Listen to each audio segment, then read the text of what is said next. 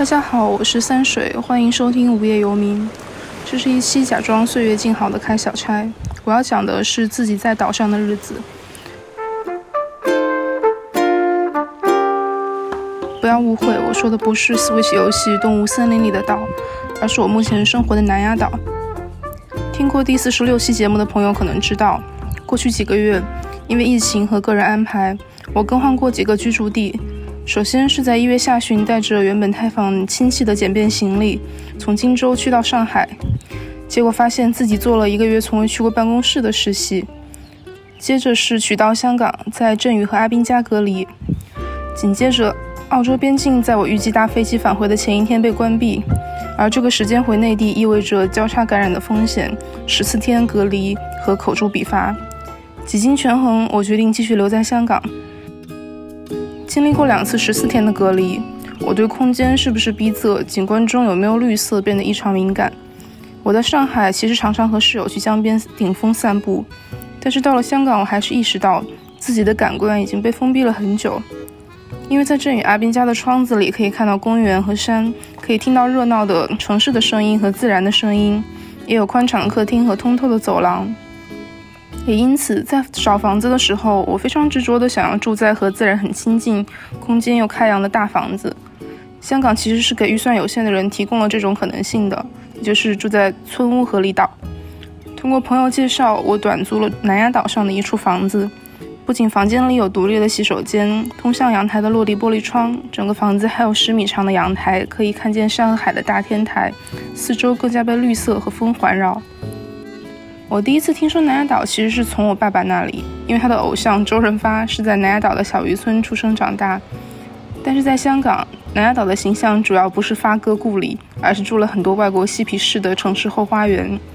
岛上的居民结构非常的多元，既有世代生活在这里的岛民，也有非常多不同的族裔。而且这不是一种非常都市精英，同时生活趣味很同质化的族裔多元。南丫岛有种随性、懒散、乡野的气质。岛上生活最幸福的一点就是和自然的亲近。先不用说，随便走几分钟，可能就会去到农田或者山上，哪怕几栋房子夹住的一小片绿地，植被也长得层层叠叠，枝蔓横生。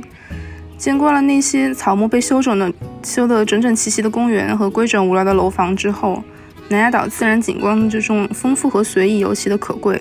而且因为植被繁茂，岛上处处能听到蝉鸣鸟叫。每天早上，我都是在虫鸣、鸟啼、狗吠和风吹树叶的声音中醒来。甚至我现在录音的时候，你可能你们也能听到背景音中有鸟叫声。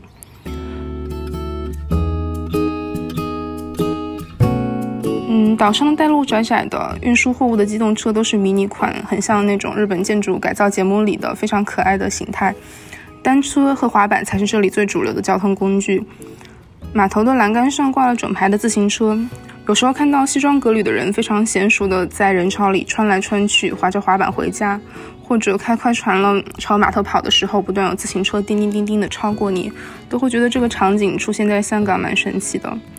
岛上的人很随性，有些店铺的开门时间非常随意，比如我们村有一家叫拉拉妈妈的餐厅，据说是一个退休的名厨开的。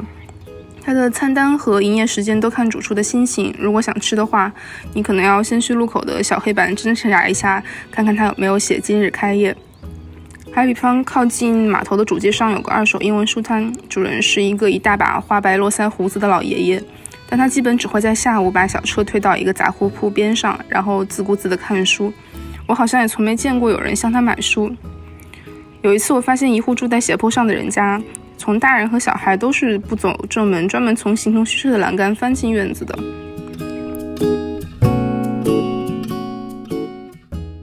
岛上道路非常多分叉，但是好像又总能巧妙的串起来。每次出门乱溜达，都是一次你确信会有安全终点的探险。嗯，岛上的房子都很有特色，不仅仅是材质形态不一，而且都带着各自的生活的巧思。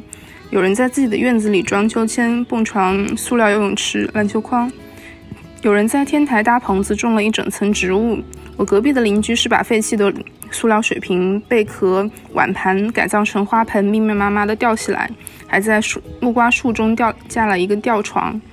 我的室友也把我们家的天台改造成了露天健身房，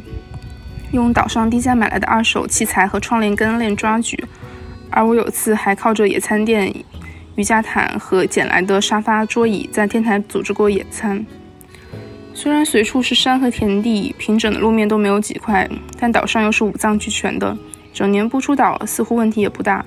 除了学校、诊所、球场、菜档、肉铺、杂货铺、酒吧、海滩浴场，这里甚至也有黑胶店、健身房，有泰国、印度、印尼、马来西亚菜，有牛排店、地道的法式面包、外卖的披萨和西式素食，选择丰富的 cheese 专门店。岛上的店又都很朴实、很邻家，甚至是土土的，但他们和社区的关系很紧密，好像成了公共中间空间中非常重要的一环。很多岛民相互认识，只要去买东西，就会和店主攀谈几句岛上最近的新闻。周末的时候，会有岛民或者店家售卖自制的面包、点心，或是一些二手小物件，通常也是摆在这些店铺门口。有一天，我的洗手间灯泡坏了，我问室友哪里可以买到灯泡，需不需要出岛。他和我说，随便一家店都会有。我果然非常轻松地找到了。当时我突然想起一件事，就是我其实已经很久不熟悉杂货铺这种形态了。因为现代都市的高度分工，我们早已经非常精确地分类什么样的东西应该去哪里买，而且对主流的品牌货源都会有一些心理预期。杂货铺这种形态可能不见容于现代都市，但是在一个小社区就会如鱼得水。我小的时候甚至经常会被托付给巷子口杂货铺的老奶奶照管一阵。南丫岛的杂货铺也常常给我内有乾坤的感觉。你能找到不同菜系的调味料、香肠、奶制品和不同国家的零食，这一点本来没什么特别，因为香港自产的食物非常有限。本来无论蔬菜、水果还是零食、调味料，就来自世界各地。但特别的是，这些杂货铺卖的不一定是市区的主流超市会售卖的牌子，或者你预期一个小杂货铺会提供特别多选择的。比方说，我在这里见到澳洲的坚果、鸡蛋、草莓。但是百家惠康可能通常卖的是日本鸡蛋、韩国草莓、东南亚坚果。又比方任何一家杂货铺，你都可以买到几种不同颜色、产地的手磨海盐，至少七八种品牌的燕麦奶、杏仁奶、榛子奶。有的时候我都很纳闷，不知道这些离岛上的小店到底是在怎么样挑选自己的供应商。我在岛上也体验到很多年未有的社区感。我在岛上交易二手物品的 Facebook 群组 Marketplace 买过一百块的烤箱、五十块的瑜伽垫、十块钱的靠枕和免费赠送的书桌。书桌的旧主人还帮我把它抬下山又抬上楼。除了每日不断的烤箱、锅具、沙发、蚊帐、盆栽、吉他之类的交易信息，Facebook 群组里还不时有些社区小新闻，类似周润发的妈妈过世了，杜文泽转发了市民不要去南丫岛避疫的新闻，朱凯迪周四早上在码头派口罩。A 又做了草莓塔和酸面包，B 又打算卖自种的花朵，欢迎大家几点钟之前订购。C 在海边教露天瑜伽，被警察盘问了之类。有时候还有人分享岛上的风景照或者废墟、防空洞之类的探索路线。除了这些非常在地的热闹的小新闻，走在路上不时会有陌生的岛民和你 say hi。交易二手大多约定几点钟我们在某某杂货铺见。偶尔菜煮在在锅里煮到一半，想起少了某个调味料，也可以不用关火，立刻下楼就买回来。而我在奔来岛上的第一天，还和现实中没有见过、网络上也没有说过话，仅仅是住在知道也住在南丫岛，还有很多共同朋友的一个学妹借过咖啡豆。一方面，嗯，南丫岛的生活仿佛时空静止，回到了一种古意盎然的状态；另外一方面，坐船二十分钟就可以重回大都会。虽然这种既传统又现代、既乡野又都会、既独立又嵌在社群中的理想生活形态，本身也是以大都会的丰裕物质为基础的。我格外知道自己现在体验的是相对他人来说近乎残忍的借来的幸福。不过，在这样一个飘摇又似乎暗无边际的时代，